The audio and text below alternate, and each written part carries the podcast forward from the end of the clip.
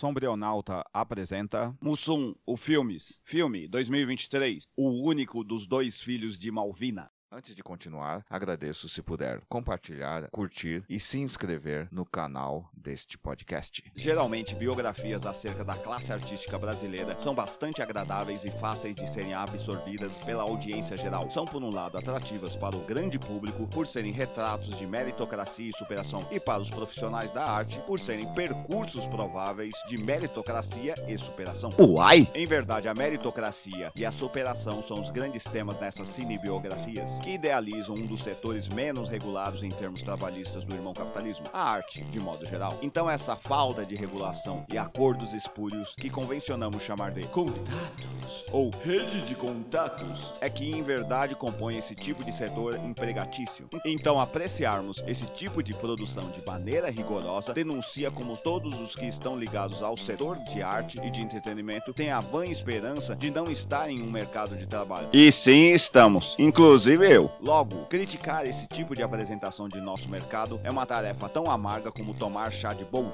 mas que traz benefícios análogos. Um deles é ter a capacidade de depurar esse discurso desleal de empresários de si mesmos. Para assim podemos verificar as verdadeiras forças motrizes que lastrearam e calcaram o sucesso desses artistas. Aqui é tornada clara A força implícita e terrível de uma mãe preta. esse filme é sobre isso. Se você apreciou, compartilhe nas suas redes sociais. Dê um curtir se você estiver no Facebook. Dê 50 palminhas se você estiver no Medium. E dê finalmente um curtir e um compartilhar se estiver no Facebook. Ou, se estiver no WhatsApp, envie para seus amigos. Se estiver no TikTok, compartilhe também e divulgue. Se estiver no YouTube, se inscreva em nosso canal. Até mais. Até a próxima. Obrigado.